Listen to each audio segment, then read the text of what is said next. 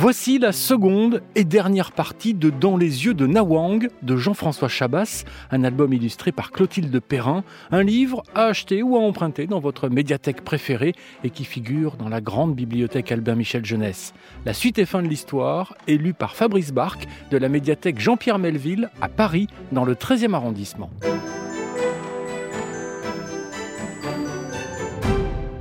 Les jours passèrent au pâturage. Larry s'isolait toujours plus. Il errait dans les pierriers tandis que son frère s'amusait avec les enfants de l'autre famille qu'on quitterait bien assez tôt pour renouer avec la vie nomade. Un jour, qu'il escaladait un rocher, Larry se retrouva face à une once. Elle était assise sur la souche tourmentée d'un arbre d'altitude. Ici, on l'appelait panthère des neiges. Là-bas, léopard des neiges. Partout, elle était redoutée. Larry s'immobilisa. L'once avança la tête sans bouger le corps, ainsi que le font parfois ses félins. Le petit garçon, plus mort que vif, ne pouvait même plus penser. Comme dans un rêve, une voix se fit alors entendre derrière lui. Tu es magnifique, panthère, et tu as le ventre bien rond. Ne nous mange pas, nous te laisserons à tes occupations. C'était Nawang, bien sûr, qui s'adressait au fauve. Il tira son frère en arrière, mais avec beaucoup de mal, car Larry était engourdi par l'effroi les deux garçons s'éloignèrent lentement, surveillés par l'once majestueuse. Merci de ta mansuétude, reine panthère, s'écria Nawang en guise d'adieu.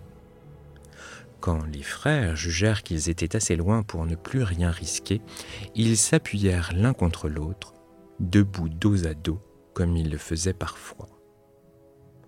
Larry, par-dessus son épaule, s'adressa ainsi à Nawang.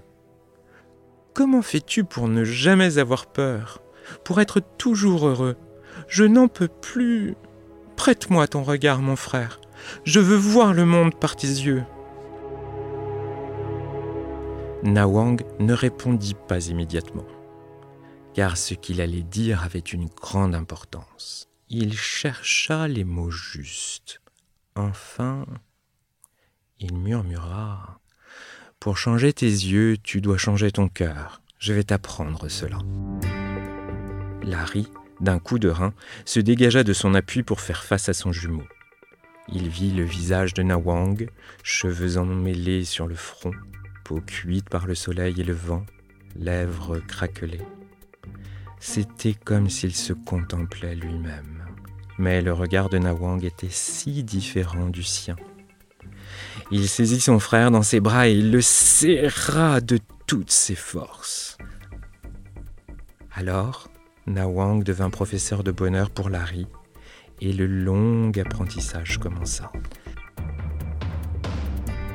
Ainsi que cela se fait au pays des neiges et dans toutes les contrées de l'Est, Larry s'initia par l'exemple. Un matin, comme il y avait au-dessus des pâturages tant de nuages noirs qu'on se serait cru à la nuit, Nawang dit à son frère Lorsque le tonnerre résonne, je pense au ciel bleu qui est toujours là. Car il est bien là, oui, mon frère. Il est toujours là au-dessus de nous qui attend d'être découvert lorsque les nuages s'en iront. Ces nuages n'ont pas remplacé le ciel bleu. Ils ne font que le cacher un moment. Et le soleil que je devine réchauffe mon cœur à l'avance. Un autre jour, Nawang tomba malade car il avait rassemblé le troupeau par un froid glacial qui avait saisi ses poumons. Mais il ne se plaignit pas, au contraire. Comme Larry s'en étonnait, Nawang, depuis sa couche, lui expliqua C'est que je pense à ce jeune yak qui vient de naître. Comme je vais m'amuser avec lui dès que je serai guéri. N'est-il pas adorable et un peu fou à courir partout sur ses pattes maigrichonnes? Joue avec lui en attendant mon frère, car j'aime à te voir content et Nawang fut vite sur pied. Larry était très étonné d'avoir vécu sept années durant à côté de son frère sans vraiment le connaître.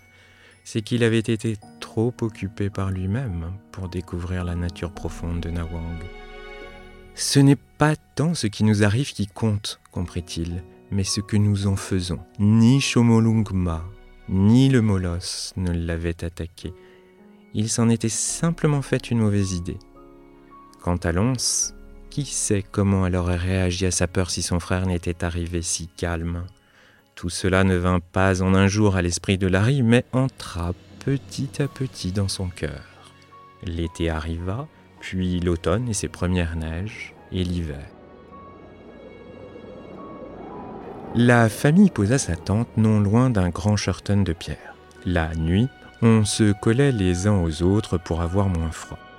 Le vent hurlait dans les montagnes, et quand il cessait, le silence se faisait absolu.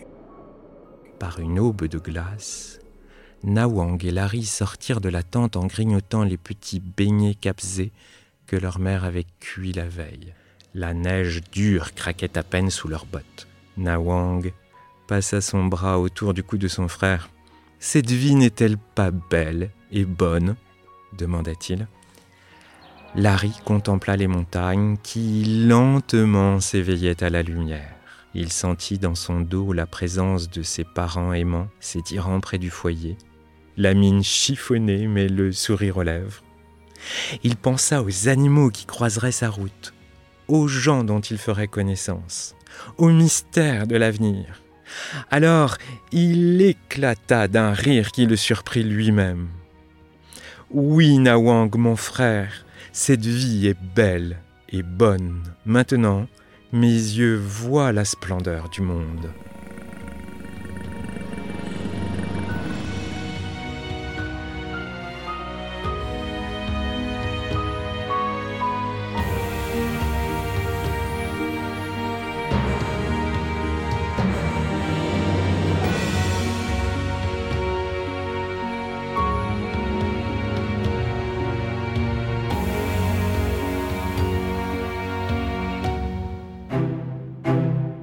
Ainsi se termine Dans les yeux de Nawang de Jean-François Chabas et illustré par Clotilde Perrin, un album édité par Albin Michel Jeunesse. Vous pouvez retrouver ce podcast et tous les podcasts RTL dans l'application RTL ou sur vos plateformes favorites. À bientôt pour une nouvelle histoire.